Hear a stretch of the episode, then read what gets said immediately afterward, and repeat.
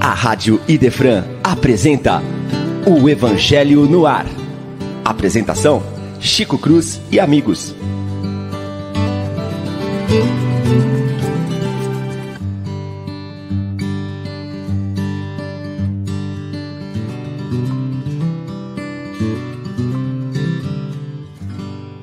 Muito bom dia, prezados e queridos amigos que acompanham pela Rádio Idefran o nosso programa Evangelho no Ar. Que imensa alegria satisfação podermos estar aqui nesta manhã sábado. Tranquila, um tempo 22 graus, 23 graus, tá uma delícia franca hoje, né? Nem calor, nem frio, tá muito bom. Muitas atividades no campo doutrinário para aqueles nossos companheiros que estão fora e aqueles que estão dentro de Franca, né? As casas espíritas, ao chegar ao final do ano, se mantêm ligadas né, nas necessidades de todos aqueles que as frequentam. Com as bênçãos de Jesus, vamos dar início ao trabalho de hoje. Lembrando que nós estamos vendo o capítulo de número 16. Não se pode servir a Deus e a Mamon.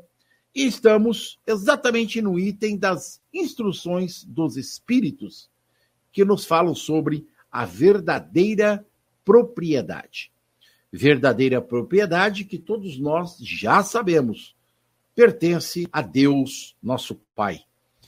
Apenas a nós, usufrutuários da bondade, da misericórdia de Deus, é que vamos trabalhando e levando as nossas existências e o nosso aperfeiçoamento moral e espiritual. Falando em aperfeiçoamento moral, bom dia, Paula. A, a menina mais linda do pedaço hoje. bom dia, obrigada, Chico. Bom dia aos amigos. Ué, é uma verdade, é verdade, ué. Só tem eu, né?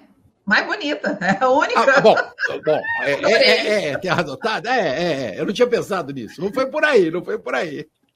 Oi, gente, mas que nós tenhamos uma manhã abençoada, feliz, como o Chico já começou aí, alegre, mas também de muito aprendizado aí, para a gente ampliar mais um pouquinho a nossa mente para poder ir para ação, né, com tudo que a gente aprende. Você sabe que é verdade, né, Paulinha? Essa, essa coisa da gente estudar é muito legal, muito importante. A gente fala sempre isso na casa espírita, mas o que deve permanecer junto de nós são as possibilidades que o Evangelho nos proporciona, né? Essa mudança é, que nós devemos ter todos os dias, pensamentos, né? É, é muito importante, eu acho que é extremamente importante que nós nos lembremos e apliquemos as lições de Jesus em nosso dia. É, falando nisso, falando em dia, falando em aplicação de lição, vamos falar com o cara que mais aplica no mercado. Bom dia, Leão. Olha, Chico, eu queria ser, viu, mais aplica no mercado, mas mais aplica os conhecimentos do Cristo. Todos os outros, as outras aplicações, a gente pode deixar para um segundo momento, né? Mais importante, mas a gente tenta fazer algum tipo de aplicação. Agora, queria aproveitar o ensejo, a lembrança do Chico. Nós estamos hoje, nós três aqui, mandar um abração para a Lívia, que está trabalhando, tá? O fã clube é. da Lívia, eu gosto de deixar avisar desde o começo, senão o pessoal fica bravo. Ela está em trabalho hoje, como o Chico falou, as casas é. espíritas estão assim, no final de ano a gente trabalha muito, dezembro chega, é uma época maravilhosa para nós, mas nós estamos aí eufóricos para fazer o fechamento do ano. Inclusive, convidar, né? Nós fiz esse convite hoje para todo o grupo da USE. Nós vamos fazer amanhã o encerramento da Casa Espírita Francisco de Paula Vitor das reuniões de domingo. Então, todos convidados. Esse ano Chico teve lá, a Paula teve algumas vezes. O Evangelho no Ar foi muito presente na casa, porque a gente tem ali com muito carinho no Jardim Aviação. Então, a gente convida e agradece, porque o pessoal do Evangelho no Ar a gente está numa comunhão só, né? Nossa, nossa audiência aqui é composta por muitos dos participantes do Padre Vitor. Meu pai está aqui na audiência, acabei de ver ele dar bom dia. Vi muita gente aqui, Alcione, a Marisa, o pessoal está sempre conosco aqui. Então a gente só agradecer a participação de todos e convidar todos sempre estar tá conosco aqui pela rádio, pelos canais. E quem tiver a oportunidade de estar aqui em Franca, como disse o Chico, os dias estão muito bonitos aqui em dezembro, que a gente possa aproveitar esse dezembro juntos, com muita amizade entre nós. Tá? Um abraço para o William, também não vem hoje, está também em trabalho. Um abraço a todos. O William está trabalhando, está em São Paulo hoje, né? Tá Paulo, Alguém hoje. tem que trabalhar, né? Mesmo no sábado, né? Acabou a Copa do Mundo para nós, né? É, retomamos as nossas atividades semanais, diárias, muito bem, graças a Deus. É, e você tocou num pontinho que a gente deve falar aí, né, Leon? É, as casas espíritas no mês de, de dezembro se empenham né, em fazer o maior número de atendimentos possíveis, possíveis aos nossos irmãos necessitados. Né? Então, a distribuição de cestas básicas, cestas de natais, é, é fazendo, é, é, como chama? É, é, vendendo coisas, bazares, né? Bazar. Bazares. Bazar. bazar. Fala aí, bazar, Paula, teve um bazar lá na, no Vicente Paulo esses dias, não? Você não ficou sabendo? É, tá tendo um bazar tá tendo, né? ontem, né? hoje, amanhã, é, até teve tem alguns shows culturais, que é para reverter lá para o nosso centro, lá de patrocínio paulista. Que ah, tá vendo? que são administradores. Então, está sendo lá no Idefran. Se alguém quiser ir visitar, comprar um livro, já conhecer o bazar, já vai ser uma alegria já receber vocês lá com a gente. Aí, tá vendo? Se a gente não faz propaganda do trabalho dela, ela não faz, rapaz. Tem que fazer propaganda, Paulinha. Tem que fazer propaganda. A alma do negócio, não é, Leon? A, a cabeça alma... parece vocês foram, ruim, vocês não trabalharam junto no banco aí? Não tô Nem entendendo. Parece bancário, né, Chico? Não, então deixa eu falar uma coisa. Semana que vem, fala, né, fala, sábado, claro. a gente vai ter entrega da, de cesta básica lá no Templo Espírita Vicente de Paulo. Quem quiser ir com carro para ajudar, quem quiser ajudar com dinheiro, estamos aceitando. E no domingo vamos ter uma festa no Lar de Ofélia, a partir das duas horas, que vai ser uma festa muito linda, conjunta, a gente dançando com os idosos, Papai Noel, presente para cada idoso, nominal. Então vai ser uma festa muito bonita que a gente faz há, sei lá, mais de 20 anos. Eu, eu entrei faz uns 5 ou 6 para ajudar, mas essa festa existe desde a época da Doroti Salomão. Aí, tá vendo? Que muitos amigos muito não bom. conheciam. Isso é bom para quem nos ouve ver que Franca realmente não é só a maior cidade de casas espíritas do Brasil, né? Mais de 120 casas espíritas, mas que todos nós procuramos vivenciar o estudo do Evangelho de Jesus na nossa prática todos os dias, né? Isso é muito Ô, bom. Já que você abriu a porteira, eu vou fazer uma divulgação que essa é importantíssima. 24 de dezembro, no, na véspera de Natal, a gente faz a divulgação porque as pessoas precisam se programar, porque é um evento maravilhoso, lota o Judas Iscariotes. No dia 24 de dezembro, às 18 horas, nós vamos ter o um encontro com Jesus. Encontro com Jesus esse ano, preparado com muito carinho pelo Instituto Arte Vida, pelo Luz de Amor, e uns intrusos lá do Padre Vitor, como eu e minha filha, a gente está lá, junto nesse momento se intrometeu, recebeu o convite gracioso ali da Andréia, que é o pessoal ali da Luz de Amor, que ajuda a gente lá no Padre Vitor. Então a gente vai ter no dia 24 de dezembro, programa com a sua família, uma horinha antes, sei que todo mundo correndo com ceia, com essas coisas, mas a, a, a comunidade espírita se reúne no Judas às 18 horas. É um evento lindo. Tem música, tem apresentação performática, música, dança e apresentação teatral também. Está é, tá sendo preparado com muito carinho, alguns meses, então já se programe. Daqui dois sábados nós vamos ter lá o nosso encontro com Jesus nos teatros judeus cariotas. Como o Chico disse, a comunidade espírita está assim trabalhando bastante nesse mês de dezembro. Se movimentando, né? Aproveitar então também a sua dica, lembrar a todos os nossos amigos que o programa do dia 24 e o programa do dia é, 31, dia 1 31, 31, será, será gravado, né? Nós estaremos empenhados em outras atividades, todos nós, né, com é, compromissos ou familiares ou com a doutrina.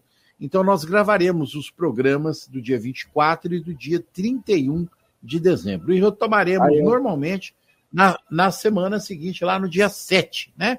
No dia 7 de janeiro, nós retomaremos normalmente os estudos do Evangelho aqui, pela Rádio Defran. Só muda, só muda uma coisa, né, Chico? Só muda uma coisa. O programa é gravado, a gente não interage online, só que é um programa especial, é. porque né, a gente tem um convite, é um convite aí da direção da rádio, a gente já está fazendo isso uma tradição. A gente tenta trazer histórias, um reporte, uma inspiração muito grande. Os dois últimos programas foram maravilhosos. Quem quiser procurar o do ano passado, do é Natal e do Ano Novo. Então, a audiência que está aqui acostumada com o, nosso, com o nosso horário das 11 horas, vai estar tá publicado aqui às 11 com muito vai, carinho, vai tá aqui. especial, viu?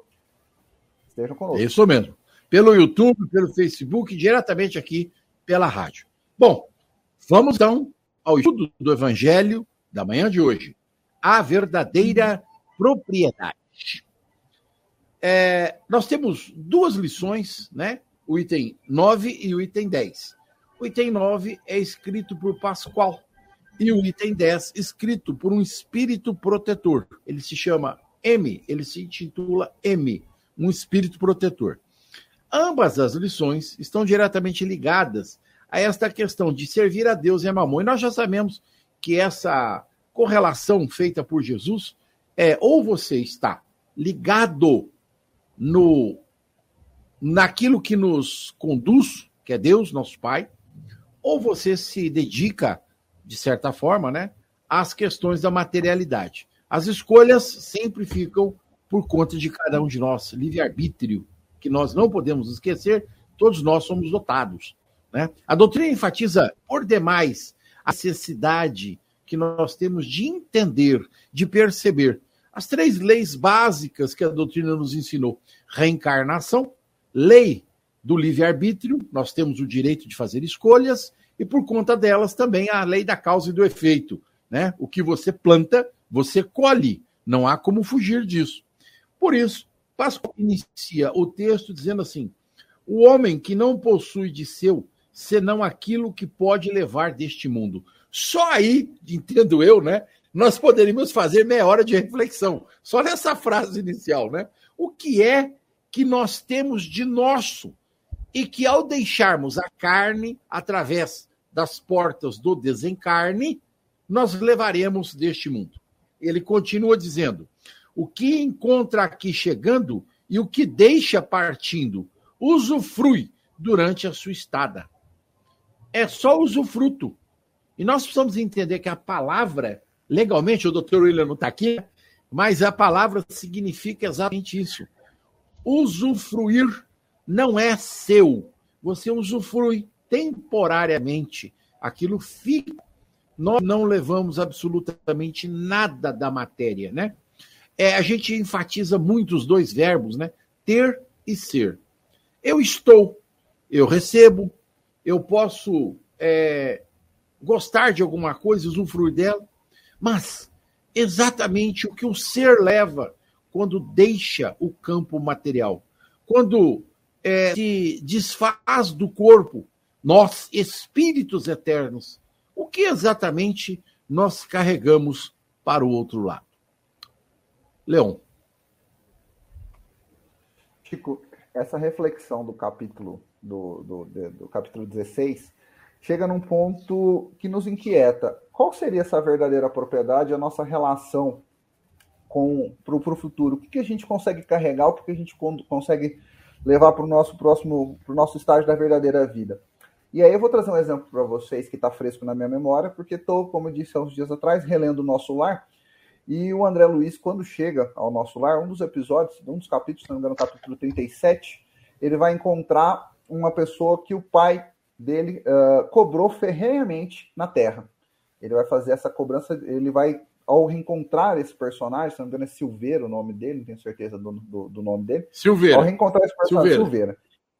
O André fica muito acanhado, porque ele foi cumprimentado de forma efusiva no plano espiritual por aquele que o pai tinha zerado todas as posses, cobrado a ponto que o homem tinha chegado atingido a falência. É, é, muito marcante esse episódio, porque o André vai se aconselhar, fala assim, gente, como que eu reajo, né, com, com essa pessoa? Porque em vida, o que, o que tinha acontecido? Qual foi o episódio? O pai de, do André Luiz cobrou essa pessoa a um ponto que deixou ele sem condições nenhuma né, de se manter materialmente. Ele teve que se reorganizar materialmente. A época, esse episódio marcou porque o André era um jovem, recém, uns 18 a 20 anos, aparentemente, conta a história, e ele apoiou intensivamente a mãe. Aliás, o pai. A mãe falou: não, vamos perdoar, vamos tentar acertar essa condição dele, vamos tentar um caminho alternativo. E o André foi muito firme junto ao pai. Falou, não, a gente não, não tem por que perdoar se ele realmente, efetivamente, nos deve. E o André lembrou de toda essa passagem no plano espiritual, ficou muito marcado para ele. Ao reencontrar ele se sentiu envergonhado, porque ele estava bem, ele foi bem recebido, né? Eles estavam num campo de educação, de regeneração. Quando ele se aconselha, ele falou: não, vai lá e conversa com ele novamente. Ele é uma pessoa distinta aqui. O Silveira é reconhecido por todos como um árduo trabalhador. E o André consegue chegar até ele, abraçá-lo e agradecer a ele. Falar, olha, que bom que você me recebeu com essa, com essa situação. E ele sabia, o Silveira sabia quem era o André Luiz. Estava feliz porque o André estava ali e a gente sabe aquela altura da leitura do nosso lar, quem já assistiu o, o filme ou já viu falar, o pai não estava na mesma condição que o André, talvez porque tivesse ainda mais arraigado o apego às questões materiais. o André vai reencontrar com ele e aquilo ficou muito marcado para ele dedicar um capítulo exclusivo, inclusive, do, do, do nosso ar, para esse reencontro. Por quê? Porque aquele episódio, na família, na constituição do caráter do André, marcou muito. Nós, como pais, toda atitude que a gente toma relacionada às coisas materiais, o direcionamento, isso direciona também nossos filhos, isso também direciona os nossos pares, né? Esposa, irmãos. Então a gente talvez não tenha dimensão dessa responsabilidade na hora da gente fazer as nossas escolhas, na hora da gente fazer a, a nossa relação, conforme a gente se relaciona com as nossas propriedades. Isso impacta todos, impacta, é um impacto geracional. De repente, ah, mas meu pai sempre fez assim, ah, mas eu faço igual meu irmão mais velho, ah, todo mundo na minha família faz dessa forma.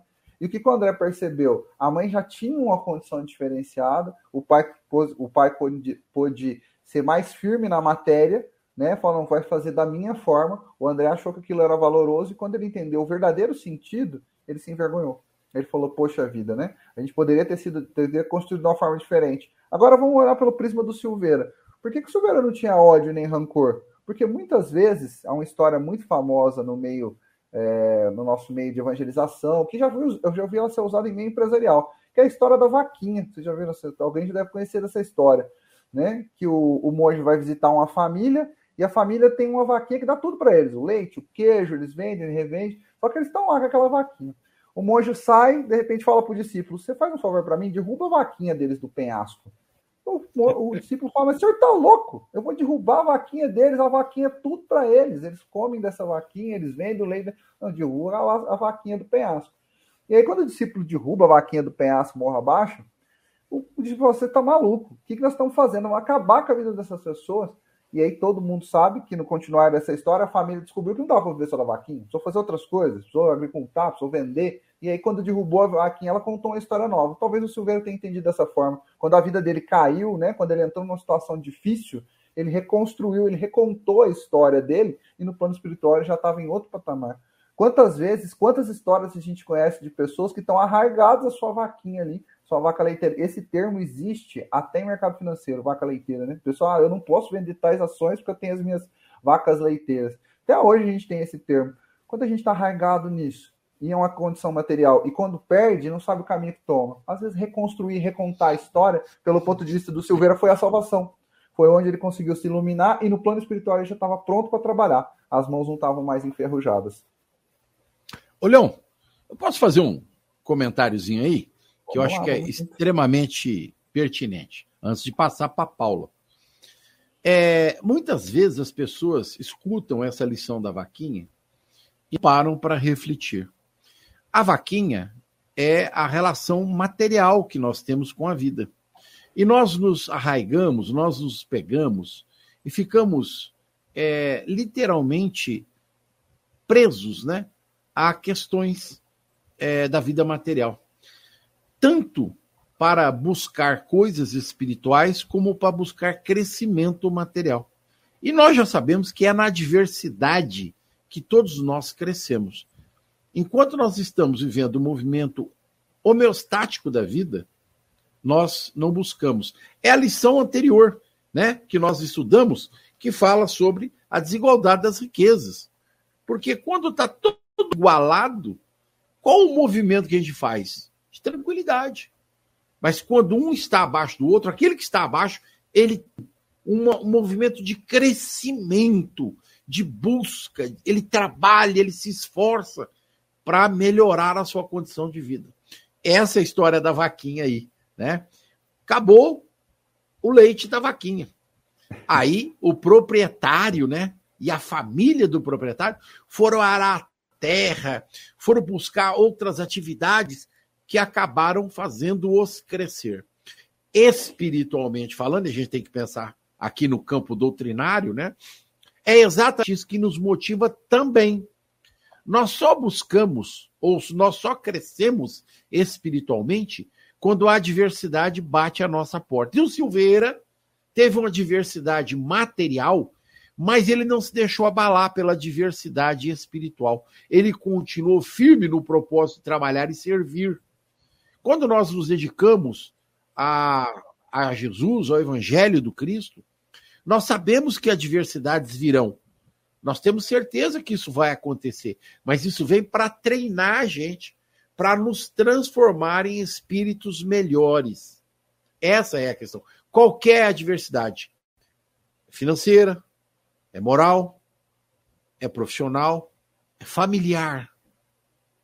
As adversidades familiares servem para nos mostrar as bênçãos de misericórdia e indulgência do Pai para conosco. O que nós não podemos fazer é esmorecer. Devemos continuar firmes e fortes. Paula, querida, deixa para você entrar. É, adver... que tristeza que a gente aprende tanto com as adversidades e tão pouco com o amor, né, Chico? Nós poderíamos aprender tanto, né? O amor cobre a multidão dos nossos pecados e a gente sempre sendo tocados através da dificuldade, através dos desafios que nos transformam, como o Chico falou, muito mais do que quando está tudo bem, né? Quando a gente está desesperado, a gente reza mais, a gente fica mais conectado, a gente busca mais. E, Pior que é. bom, né? Pelo menos, né? Ah. Pior que é verdade. É exatamente é. nesse momento que a gente mais busca Jesus na adversidade na dor, no sofrimento. Agora, quando a gente está alegre, fazendo festa, né, cantando gol do Brasil, ninguém lembra de agradecer a Jesus. Mas depois que perde o jogo, fica, puxa, Senhor, oh, nós não vamos ganhar a Copa, entre outras. Quem sabe Deus não seja só brasileiro, né? Quem sabe tem o Deus da. É, é eu tenho certeza sabe, disso. O Deus é universal, a gente para para pensar nisso, né? Mas eu estava aqui pensando, enquanto você estava falando agora, por último, agora da, da verdadeira propriedade e o tanto que a gente reza quando a gente não está, quando a gente está em sofrimento, me lembrei da minha mãe. Não tem nada a ver com, com a riqueza, mas tem a ver com a propriedade. A minha mãe, quando ela estava na UTI, ficou vários, é, muito tempo lá, né? Eu levantava rezando, rezava o dia inteiro. O último pensamento era para ela, rezei para ela ficar, rezei para Deus levar. A minha mãe, minha, né? Aí a gente vai entendendo que aquele corpo ali não era uma propriedade de ser minha mãe, mas o que ela me deixou é meu, é o que transcendeu o corpo. Então, é, o oposto do que a gente começou falando nesse capítulo. O que que a gente leva? O que que é nosso quando a gente parte daqui? E eu fiquei pensando também no que a gente deixa, porque o que a mãe, minha mãe me deixou não foram os bens. Às vezes eu faço uma comida e falo, é, um pouquinho antes dela ficar mal, ela me ensinou a fazer uma carne muito gostosa. Aí, eu, quando eu faço, eu falo: Nossa, mãe, ainda bem que a senhora me ensinou a fazer essa carne. Ela me deixou ensinamento. Às vezes, quando eu vou fazer alguma, alguma, algum, participar de alguma campanha, como ela sempre participou, meu pai, eu penso: Nossa, isso aqui foram, foram os meus pais que me ensinaram a fazer isso aqui. Então, o que a gente deixa é também o que a gente leva. Porque ela também não levou nada, mas eu tenho certeza que cada vez que eu tenho um reconhecimento e de gratidão por ela, é o que eu levo. É o que ela levou dessa vida. Mas eu estava me lembrando de uma história que não precisa só da gente estar tá no outro plano para a gente lembrar que a gente não vai levar nada. Eu me lembro que certa vez o meu marido foi visitar um amigo e ele estava muito doente. E ele falou assim para o meu marido, ele falou assim, então, eu tenho casa na praia, eu tenho dinheiro, eu tenho um barco na Bahia, na, na Marina, e eu estou tão doente e eu não posso aproveitar nada disso. Então, não é só na morte, não. Já em vida, a gente vai vendo que o que ficou são as pessoas que amavam essa pessoa, que estavam cuidando dele, as pessoas que é, davam o amor para ele naquela finalidade, naquele finalmente ali da vida dele, tão doloroso. Então, já em vida, ele viu que ele não ia levar nada, não precisou dele morrer, não.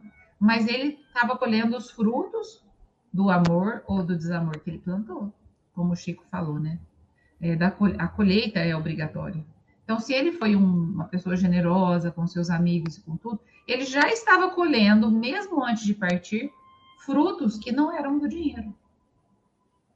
E aí, o valor que tinha as coisas que não têm preço, que é um cuidado, que é um abraço, que alguém é, levar você para tomar sol, passar um hidratante na perna de alguém que está doente, que está acamado. Isso, gente, tem valor, não tem preço. E aí já entra na fala do Leão, que o Leão ele fez uma pergunta para nós assim. Ele, ele comentou, né? E nós, como pais, qual é o exemplo que a gente está dando? A gente está vivendo isso que a gente leu aqui no Espiritismo? Ou a gente está preocupado que nosso filho tem que ter isso, que nosso filho tem que ter aquilo? Não só como pais, viu? Mas aqui tem pessoas que não são pais, mas que são tios. Tem pessoas que cuidam dos seus vizinhos. Nós damos exemplo do que a gente vive, do que a gente acredita o tempo todo. E muitas vezes a gente dá esses exemplos. Olha, eu preciso de fazer, eu preciso trabalhar para poder dar, vai chegar o Natal, eu tenho que dar um presente legal. E o Leão trouxe essa reflexão para nós. Né? Nós, como pais, nós estamos dando, nós estamos falando uma coisa e fazemos o que nós falamos? Ou nós estamos trabalhando para dar, para dar, para dar, esquecendo de ensinar para a criança para que ela o que ela é que é muito mais importante do que ela tem. A criança pode ficar muito identificada. Ah, se eu não tenho uma roupinha igual de todo mundo, então eu sou menos que as pessoas. Ela está identificada com o ter e não com o ser. Eu me lembro de uma mãe lá é, que a gente visitou. A gente chegou na casa dela e não tinha os os armários estavam vazios de comida quando a gente chegou lá com o nosso grupo de que chama Caminhada do Bem. E a mãe falou assim: "Ah, eu não me conformo porque vai começar as aulas e a minha filha não tem uma mochila de rodinha. E todas as amiguinhas da minha filha têm mochila de rodinha. E assim, ela tão preocupada com aquilo para dar para a filha dela e os armários dela todos vazios. É incrível assim, eu fiquei assim tão penalizada de ver que além do sofrimento da privação, ela ainda tinha estava levando esse sofrimento para ela e para a filha, que a filha precisava de uma mochila de rodinha. Obrigado pelo aparte. É, a doutrina nos ensina, e você sabe bem disso, e o comentário seu caminha para este, questões de aceitação, resignação e reparação. Quando nós começamos a nossa fala aqui hoje, falamos da lei da reencarnação, do livre-arbítrio e resultante disso da causa e do efeito. Então, você, Paula, está fazendo uma colocação muito especial, muito interessante. Nós vivenciamos no nosso mundo, no nosso mundo material, nessa, nesse quesito, você colocou é, o quanto é que as pessoas não valorizam o ser. Ficam nessa valoração do ter. E você fez uma colocação aí que me impressiona profundamente há muitos anos. O que, que leva uma pessoa a ter um carro de luxo na porta e ter a casa dela coberta com telha de zinco? Eu fico me perguntando isso. Essa, porque veja, entendo eu, são ambos são bens materiais, mas a casa é temporariamente muito mais permanente do que um carro. Um carro a gente pode perder daqui para ali. A casa não a casa recolhe-se a família. No lar, na, no lar, você tem a possibilidade de crescimento espiritual. Um carro, não. Mas o que, que é que nos movimenta, Paula? Já que você está com a, a, bola e com as reflexões, o que, que nos movimenta a não aceitar, a não nos resignarmos com aquela situação que nós estamos vivendo? Porque, veja, ela deve ser um motivo de aprendizado para todos nós e por conta da lei da causa e do efeito, aquilo que nós estamos vivenciando fala muito perto àquilo que nós fizemos no passado e aquilo que nós vamos fazer no presente para mudar o nosso futuro. Penso eu. Muito obrigado pela parte. Eu não sei se eu vou conseguir complementar na mesma linha que você está aí, mas depois o Leão também me ajuda. Eu penso que você está falando aqui, ô Chico, de uma inversão de valores, de coisas que deveriam ser mais importantes do que outras. Então, quando a gente coloca a aparência na frente da vivência, do viver as relações, de viver aquilo que o Cristo colocou para nós, a gente está fazendo um discurso para os nossos filhos, que ter é muito mais importante do que conviver, do que viver junto né? Então eu fico, eu lembrei até de uma frase agora interessante que fala assim, ó, depois da gente dar péssimos exemplos, a gente quer dar ótimos conselhos. Então a gente deu o exemplo a vida inteira para as crianças de que ter era mais importante. Quando a gente envelhece, pode ser que os nossos filhos falem: não, eu vou colocar uma cuidadora, eu vou te colocar no lar, porque se você tiver dinheiro, tá bom, não precisa de ter minha companhia. E aí a gente que está preparando essa festa no Lar de Ofélia, a gente vê filhos que realmente é, é, eu tenho esse convite no Lar de Ofélia, né? Eu tô até com um parente muito querido que está lá. Mas só dar essas coisas para as pessoas não é conviver. Então, mas a criança, ela vai crescendo e ela vai pensar assim, não, se eu der para o meu pai dinheiro, se eu puser um cuidador, eu não preciso ir lá. Eu não preciso visitar. Eu não preciso ir lá dar um abraço para ele, porque o dinheiro é suficiente. Ele me ensinou que ter é suficiente. Então, se ele tem, tá bom. Aí depois a gente começa a pensar, onde foi que eu errei com meus filhos? Aonde, por que, que meus filhos não estão me vendo? Por que, que meus netos passam o ano inteiro para vir no Natal? Eu não sei, tem uma parte que é responsabilidade dos adultos, assim, dessas crianças que aprenderam que o ter é mais importante e que não fizeram essa reconversão dos aprendizados, porque aprenderam que ter é mais importante, mas pode reaprender que o ser é mais importante. Mas muitas pessoas acabam não recebendo no final da vida esse carinho e esse amor porque aprenderam que não, se você tiver as coisas, tá tudo bem. Aí a criança vai dar para os pais o quê? Não, então toma aqui as coisas que tá tudo bem. Então eles aprenderam a inverter e eles vão continuar invertendo. Nada, mas nada que a vida não possa nos ensinar diferente. De falar, nossa, um dia essas crianças, já adultas, podem parar e falar: gente, mas o dinheiro não é tudo, eu quero um abraço. Eu quero dar um abraço. Eu quero receber um sorriso, eu vou dar um sorriso. Então, gente, é o que vai, é o que a gente vai levar. O Chico que trabalha com pessoas em terminalidade, eu não estou conseguindo fazer o trabalho que eu gostaria, mas eu trabalho com terminalidade em outras áreas. As pessoas elas se lembram no final não é do que, que elas tiveram, as contas não são dadas assim, ah, eu dei a melhor escola para o meu filho, eu dei o melhor carro, eu dei as melhores roupas. No final, elas pensam, nossa, um dia eu fui com meu filho na praia e vi ele mexer com areia. Um dia eu estava aqui em Franca e tinha uma biquinha e a criança estava ali lavando a mão. Aquele momento, gente, ninguém vai tirar de você. Aquele aprendizado, aquela superação. Isso é o que o nosso espírito vai levar. Agora, ah, um dia eu fui lá e comprei um carro que eu queria.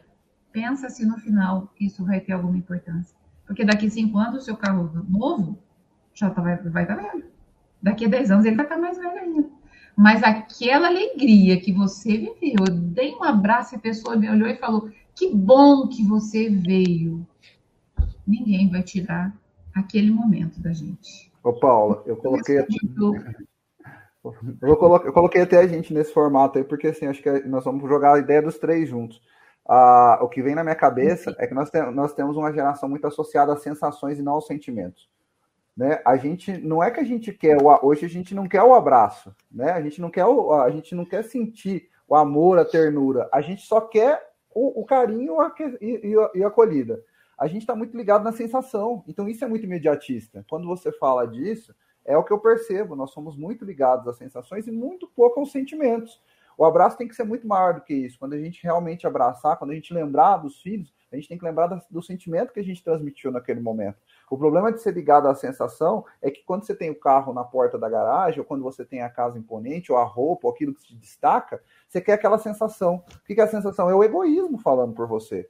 Sabe? As pessoas estão me olhando, olha, que, olha o que eu estou trazendo. E não é de sensação que a gente precisa, a gente precisa de sentimento, a gente precisa de sentir acolhimento de uma forma diferente. Sentir-se acolhido, fazer parte ou ter realmente amigos é algo muito diferente do que a gente está vivendo hoje. Hoje a gente percebe que os nossos as gerações, a preocupação é da sensação. Olha quantas quantas curtidas eu tenho, quantas informações, quantas pessoas acessam o meu perfil. Gente, isso não traz sentimento, como a Paula falou quando a gente chegar na terminalidade, quando a gente chegar nesse patamar, a gente vai lembrar daquela sensação, do sentimento que as pessoas nutriram para a gente. Nossa, gostaram do que eu, gostaram do que eu, te, do, do que eu falei para ela. Nossa, acolhi tal pessoa. Quando a gente vê a criança mexendo na areia ou na praia, não é a viagem. Pode ser a areia da Praia Grande, pode ser a areia da, da, da, das Maldivas. O importante é o que você viveu naquele momento.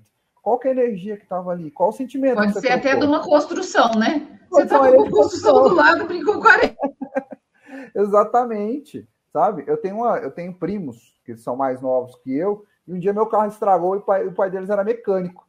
Eles tinham aí, sei lá, eu tinha 19, 20, eles tinham 8, 9 anos. O carro parou de frente ao shopping do calçado um dia de chuva. E aí a gente estava esperando o tio mexer no carro, não sabia nada do que tinha para fazer. E ali perto do shopping do calçado, quem conhece Franca sabe que tem um barranco ali cheio de grama.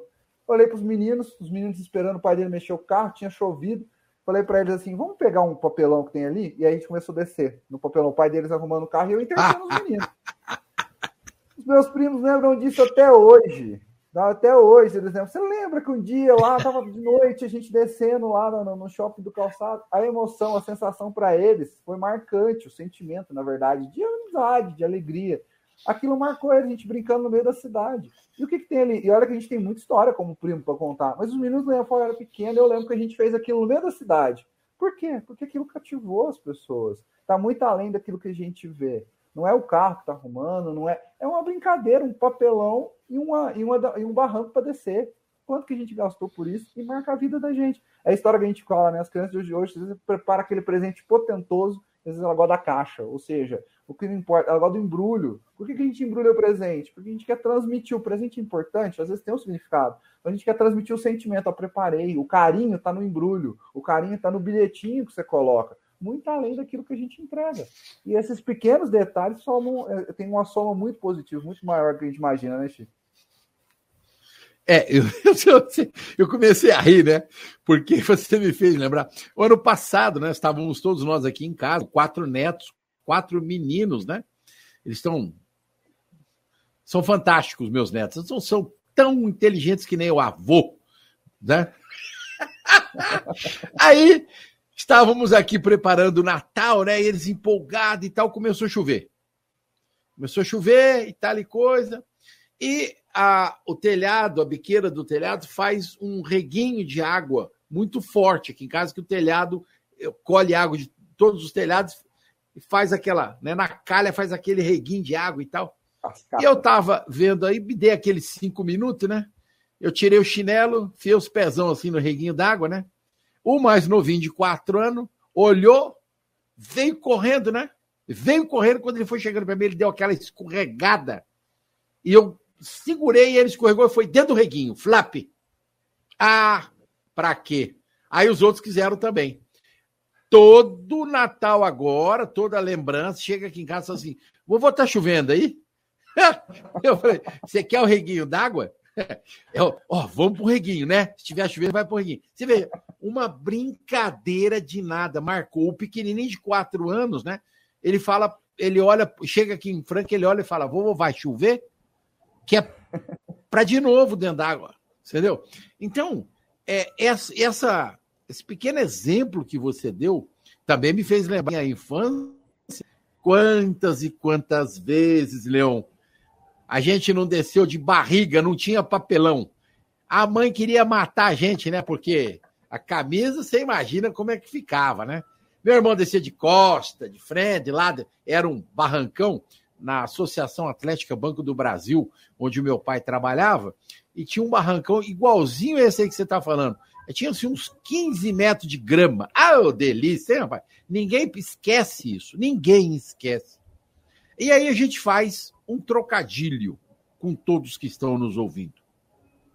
Uma atividade material é marcante por ser material ou porque guarda-se na lembrança, na memória, o ato emocional, o sentimento. Aí sim, a sensação vale, viu?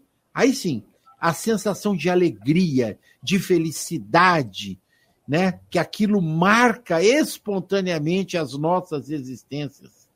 E aí nós poderíamos dizer com toda certeza que a sensação e o sentimento se misturam, trazendo-nos uma felicidade marcante, não só por toda a nossa existência material, mas também pela existência espiritual. Paula na experiência que vocês dois estão contando aí, fica bem clara a diferença do valor das coisas e do preço das coisas. Tem preço ter uma biquinha em casa com as crianças lá brincando? É. Não, qualquer lugar tem uma biquinha. Então, isso não tem, não tem preço, uma coisa dessa. Mas tem um valor que vai ficar assim, permanente, né? Aqui tem uma parte que fala assim, ó, na, acho que é no segundo parágrafo não se computará o valor dos seus bens, nem os dos seus títulos, mas a soma das suas virtudes. Não seria uma virtude se alegrar, se alegrar com o que é simples? Não seria uma virtude encontrar a felicidade? A gente ser, ser almas felizes, ser almas que se contentam. Contentar-se no sentido não de que tá, vai ficar tudo sempre parado, mas o que, da, da maneira como está minha vida, eu sinto que essa vida é uma vida rica. Eu posso ter mais? Posso. Eu posso buscar mais? Mas enquanto eu não tenho mais, eu não consigo mais, se eu me contento e sou grata e sou feliz pelo que eu tenho, gente, é isso que ele está falando das virtudes. A, a, virtude não, não é só um estado de dar-se para os outros, mas é um estado de estar na vida plenamente contente, capaz de, de semear essa alegria, capaz de dizer para o outro: Nossa, você está tão triste, mas como disse o Chico, o dia está tão bonito lá fora. Teve uma vez que uma, uma pessoa estava falando comigo, o filho muito em depressão, já tinham pago vários tipos de consulta e tal. Aí eu perguntei assim para o casal, é, como é que tá a vida do casal? Porque ela falou assim para mim, o meu filho, ele não quer mais abrir a janela do quarto, ele não tem mais alegria de viver. Aí eu perguntei, e alegria? E o casal, como é que tá? Eles falaram, a gente está doente, a gente não tem mais vida de casal. Aí eu perguntei para eles assim: e como é que vocês vão falar para o seu filho? Filho, sai lá fora que o sol tá lindo, se para você está tudo escuro. Não tem dinheiro, não tem comprimido e não tem médico que vai trazer para esse filho a luz do sol que vocês também não estão vendo. Vocês precisam de ter alegria para poder passar para o seu filho. Filho, tenha esperança. Porque se a nossa esperança acaba, qual o dinheiro que vai resolver o problema da esperança? Qual o dinheiro que vai resolver o problema da gratidão, de falar, eu estou vivendo um momento muito difícil agora, mas o sol está brilhando lá fora. Caiu uma tempestade, mas eu sei que amanhã o dia vai amanhecer e a gente vai recompor todo, tudo isso que foi destruído. Essa, esse bem, essa virtude da alegria e do contentamento, é essa alegria que ele está falando aqui. Não é só de dar, mas é de ser, a gente ser a gente se sentir amado. Gente, que é uma riqueza maior do que se sentir protegido por Deus? De sentir assim, eu não estou sozinho. É uma riqueza. Tem até uma frase da, da Joana de Anjos que eu não me lembro, que ninguém pode ter uma tristeza maior do que passar a vida sem fé, do que não ter esperança. Que isso é a pior perda que a pessoa tem, né? É a perda de si mesmo. Então, eu pensei assim muito na felicidade, nessa questão de que a gente semeia, que a gente colhe o que planta e que simplicidade, a simplicidade tem valor, não tem preço. Então, às vezes a gente não tem uma comida tal, tal, mas aquela carninha que minha mãe ensinou a fazer para pôr dentro da panqueca, ela tá show. Qualquer momento eu posso comprar aquela carninha. Fica a lembrança, o aprendizado e a simplicidade daquele momento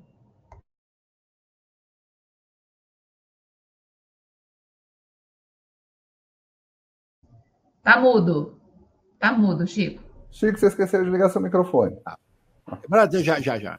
Viu? Eu estava dizendo o seguinte, aliás, Paula, eu, o Leon, o João que está na técnica, o Ricardo Fadu, o William, a própria Lívia nunca comeram dessa panqueca. É para mim história, é lenda. Eu nunca vi, nunca fui convidado. Foi, Leon? Você foi? Foi, João. João tá na técnica. Ninguém, nunca Olha. ninguém. Ninguém atestou, sim, sim. comprovou. Estaremos aqui prontos, né, Leon? À disposição claro. para que você nos mostre a felicidade reinante na sua casa por conta da senhora sua mãe. Que Deus a tenha no, no plano espiritual, nós já sabemos. É só carne né? moída. Não, quero saber, Adoro. quero saber. Não, eu quero saber do gosto da panqueca. Não é, o gosto da panqueca. Eu tenho certeza que todo mundo que está escutando, nós, está lendo, mesmo, vai pensar do mesmo jeito. Vai, vai, pode ver nos comentários aí que vai aparecer.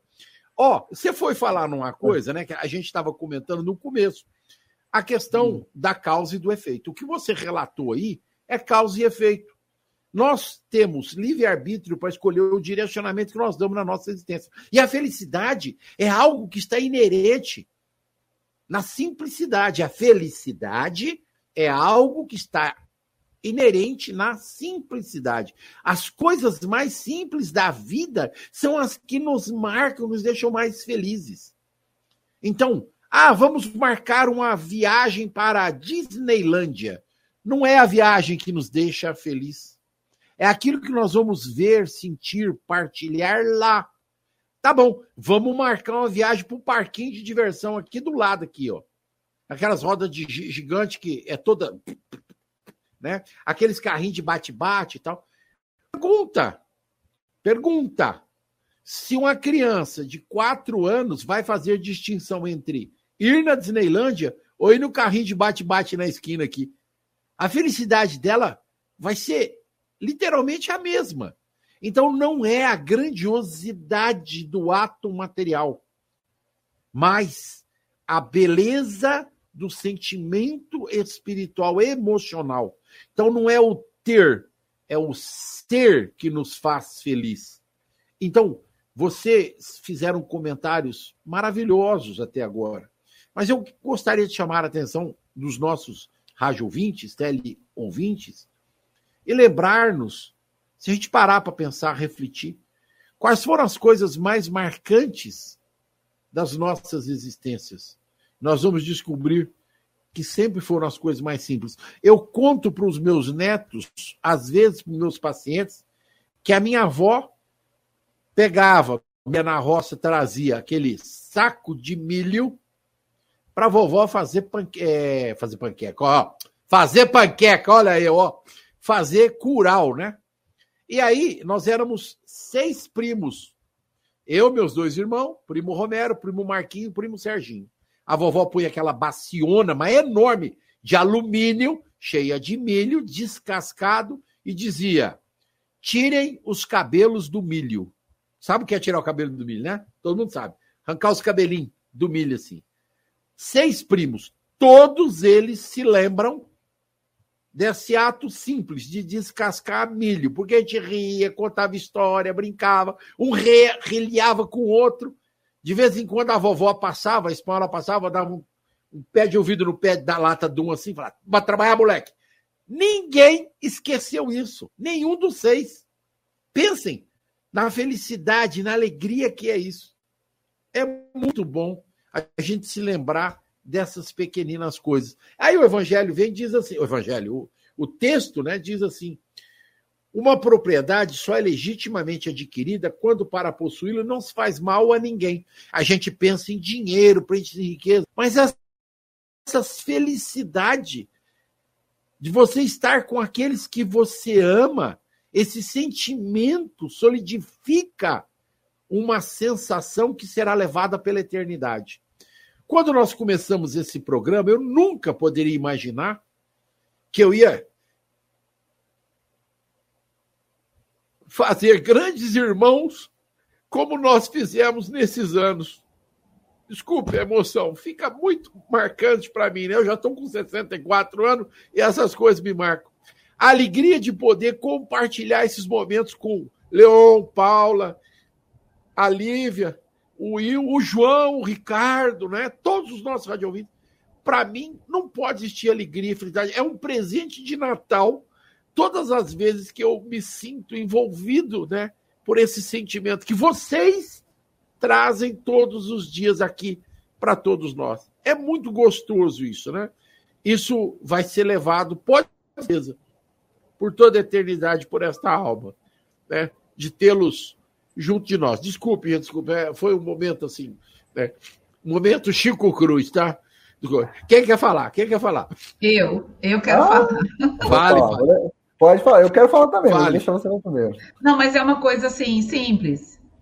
O que você viveu, o que eu vivi, o que a Aline está contando que ela viveu aqui, o que a Ana talvez vai viver um dia com a panqueca da Paula, é o que a gente vai levar. Mas eu quero lembrar que a avó do Chico, quando ele se lembrou da alegria de tirar os cabelinhos, a avó dele também levou para lá, para onde ela está. Então, o, o, o, o, momento ele é tão poderoso, é o amor que é tão poderoso, gente, que o amor ele deixa uma marca na gente e a pessoa que, que teve aquele gesto de amor também leva a marca do amor. Então, é o que permanece. É o que a minha mãe levou quando eu conto as histórias dela. E é o que ficou para mim. Então você vê que o amor, ele traz essa marca, que ele marca as duas pessoas, né? Os dois lados. O que dá o amor e o que recebe o amor. O que promove o aprendizado e o que é grato pelo aprendizado. Então, é o que nós vamos levar, é isso. É as lembranças de quem ficou, que se lembram de nós quando a gente partir, é as nossas lembranças de quem já foi na nossa frente e que estão eternizadas em nós, né, gente? É, naqueles, naqueles desenhos, a Viva, a Vida é uma Festa, é uma história maravilhosa sobre é, o Dia dos Mortos na, no, no, México, como eles comemoram lá. Então, no, no filme fala, quando ninguém mais se lembra de você, você deixa de existir. Porque nós temos que deixar marcas. Se a gente não deixar marca, a gente passou em branco, né? Então, essa que é a beleza. A Cora fala, a vida não tem sentido se não tocarmos o coração das pessoas. Tocar o coração das pessoas é o que vai nos eternizar. E é o que eternizou em nós, a minha mãe, a minha irmã, a minha tia e todos que me precederam. Se é essa marca de amor, esse toque no meu coração. Vai lá, Leon. Ah, o programa hoje está emocionante, né? Tá fantástico. Eu só quero lembrar, né, que o pessoal está sentindo é, essa energia que o Chico transmitiu ao lembrar desse projeto que é a Rádio Defran. É, no, no, aniversário, a gente teve uma justíssima homenagem no Teatro Júlio Cariotes, lembrando que o Chico chega ao, ao Fernando Palermo, que é o diretor da Idefran, e falar que tinha um garoto, um tal de Ricardo Fadu, que tinha esse projeto, que era um radialista e queria transmitir. A gente vai lembrar disso daqui, nós estamos no terceiro aniversário, no centenário da Rádio Defran, alguém vai contar essa história, que lá dentro do, do, do Hospital Allan Kardec, alguém contou o primeiro, o primeiro versículo dessa história, né? Que olha, a gente vai ter um projeto aí de um garoto que quer tocar uma rádio, que é a Rádio Defran, e no centenário da rádio alguém vai contar essa história, Chico. Então, está eternizado. Eu não tenho dúvidas disso, que tá, essa mensagem vai ficar eternizada. A gente vai ter muitas vezes a alegria de recontar a história da rádio, como o Chico disse. É um presente para a gente fazer aqui. É Natal quando a gente se reencontra com quem a gente ama. O seu Allan Kardec de Moraes, que eu já citei ele aqui, vou citar de novo, porque amanhã, na nossa confraternização, usei a frase dele para convidar as pessoas Confraternizar é uma festa quando a gente está com quem a gente ama, com quem é importante na nossa vida. Confraternizar é uma prece, desculpa. Confraternizar é uma prece quando a gente está com quem a gente ama. E realmente é. O Alan, o Alan foi muito feliz quando disse isso. Quando a gente está com quem é importante, a gente se confraterniza, a gente está em prece, a gente está no processo de cura, a gente está no processo de melhoramento, de renovação. E é isso que o Natal traz para a gente, é isso que dezembro está trazendo para a gente. A gente espera que continue trazendo. Né? A gente tem essa fé. E eu vou te dizer, Chico, eu tenho muita crença que nós brasileiros vamos conseguir isso.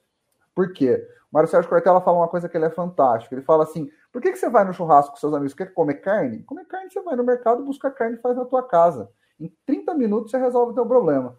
O Mário Sérgio falou assim: a gente quer, brasileiro quer fazer o churrasco porque ele quer chamar os amigos, ele quer cortar a carne, ele quer servir um pedaço de cada vez, ele quer ouvir as histórias enquanto o amigo fica ali na churrasqueira, ele quer servir a bebida. Então, essa, o, o Mário Sérgio Cortella falou assim: que lugar do mundo que a gente tem essa cultura de churrascar? O tal do churrasco do brasileiro nada mais é do que a cultura da confraternização, de receber as pessoas.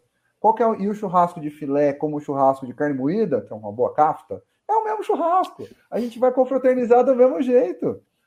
Né? É um churrasco da mesma forma. Então, que a gente faça, a gente reúna, né? Às vezes o alimento, o material é o nosso motivo, mas que a gente tem outros motivos. Aqui a gente procura reunir pelo alimento espiritual, mas que a gente se reúna sempre com esse intuito, né? De colocar, de celebrar a vida, né? De tentar deixar legados, de lembrar do churrasco que foi feito, do dia que encontrou o avô, o pai. Então eu tenho certeza, tenho convicção que nós temos o caminho. É só a gente dar o valor, o verdadeiro sentido daquilo. O sentido do churrasco não é comer a carne, não é se alimentar bem, é nutrir as amizades, é nutrir o coração antes de nutrir o estômago. Então, esta é a verdadeira propriedade, né? Este é o que todos nós deveríamos nos lembrar cotidianamente de que é um momento especial para todos nós. Nós não podemos deixar de pensar nisso, de lembrar nisso. Estarmos juntos com fraternização espiritual no Natal, com a família, com os amigos, com os entes queridos, é algo que deve permanecer marcante para todos nós. É, nós temos ciência, e acredito temos ciência, de que quando Jesus é, nos ensina a amar ao próximo como a si mesmo, ele está falando dessa verdadeira propriedade, que ela não é material. Ela não é feita de bens materiais, ela é feita de bens espirituais. Ela é aquilo que vai fazer com que nós entremos no plano espiritual fora da carne, muito mais próximos daqueles a quem amamos que quando nós chegamos, né? Eu como dizer que a gente tem duas porteiras, né? Porteira de entrada e porteira de saída. A porteira de entrada a gente não vê, pelo menos a gente não lembra de ter visto. Mas a porteira a gente vê todos os dias. Como é que estou vivendo eu para que ao chegar ao término desta existência material, eu esteja sorrindo e os amigos à minha volta estejam chorando de saudade, né? Porque a gente precisa literalmente deixar algo de bom é, aqui, junto ao coração daqueles que nos amam. Depois de todas as reflexões, particularmente dessa do Leão, de que foi lá dentro da Fundação Espírita Allan Kardec que a Rádio Defran começou, que o Ricardo foi assistir um, um estudo nosso lá, e ele me contou, falou, ah, a gente estava pensando em fazer um trabalho, ter uma rádio. Eu falei, quer fazer uma rádio? Pera aí, deixa eu falar com o Fernando Palermo. E aí nós sentamos três e em 15 minutos a Rádio Defran nasceu. Nasceu lá dentro da Fundação Espírita Allan Kardec. O que nos deixa extremamente felizes, porque já contribuímos com alguma coisa, né? Eu que não sou francano e adotei a Cidade Franca como mim, quem eu agradeço profundamente, né, pela maneira como eu tenho vivido aqui, recebido, né, me fez lembrar nessa manhã, seu Leão, nosso querido irmão, Dr. Clamar. E eu vou me emocionar de novo, né? É, eu recebi da mão dele as chaves da casa espírita e disse: Toma aqui, filho, vai tocando o trabalho aí, enquanto eu vou fazer um tratamento material. E ele foi e não voltou. E eu fiquei. Tudo bem que eu vou conversar com ele quando eu chegar do lado de lá, bater uma caixa, né? Armou para mim, né? largou a chave na minha mão e saiu correndo. Tudo bem. Mas antes que isso aconteça, nós vamos com certeza comer da panqueca da Paula. Isso aí você pode ter certeza que no ano que vem vai rolar. Sinto muito, Ana. Você está nos Estados Unidos, não vai comer panqueca a menos que você venha para o Brasil, tá? É. Bom, depois de falar tudo isso, emocionar tantas vezes no mesmo programa, o coração tá bom, tá beleza? Já sei que tá bom. Vamos às despedidas. Pode ficar aí. Quem quiser despedir, pode. Bom, então deixa eu despedir. Mas teve uma, uma, Eu preparei um final, mas o Leão falou uma coisa. Ele falou sobre cativar. E eu convido a todos para ouvir, e eu quero é, falar uma frase, um pedacinho da música. Cativar, né? Uma palavra tão linda, já quase esquecida, me faz relembrar. Contendo sete letrinhas, toda juntinha se lê cativar. Cativar é amar e é também carregar um pouquinho da dor que alguém tem que levar. Né? Num deserto tão só, entre homens também, vou tentar cativar, viver perto de alguém. Cativar é o que a gente vai levar. E quem nos cativou deixou sua marca imortal vamos cativar e vamos deixar ser cativados durante essa semana, né? Programa muito emocionante. Obrigada, amigos. Um programa assim inesquecível, cativou nossos corações. Espero que tenha cativado toda a nossa audiência. Que a gente possa, nossa, tem tantas coisas. Preparei realmente muito conteúdo, como disse a Paula, mas vou ficar com a frase do Chico. A gente se nutre do amor que a gente doa e é que a gente possa doar muito amor e continuar feliz, nutridos desse amor. Que Jesus abençoe a semana de todos. Um abraço a todos. Chico? Obrigado, Leão. Obrigado Paula. Foi realmente um programa muito emocionante para este que vos fala. Quero agradecer ao nosso rádio ouvintes, a vocês dois, ao, ao o João que está aí na, na, na, técnica, né? E Deus uma excelente semana. Nós rogamos a Jesus que nos ampare e nos proteja aos nossos lares, aos nossos entes queridos, que as bênçãos dos céus façam vibrar dentro de nós o ato de amor, a verdadeira propriedade que deve tocar os nossos corações. Jesus os abençoe. Boa semana a todos. Até a próxima semana.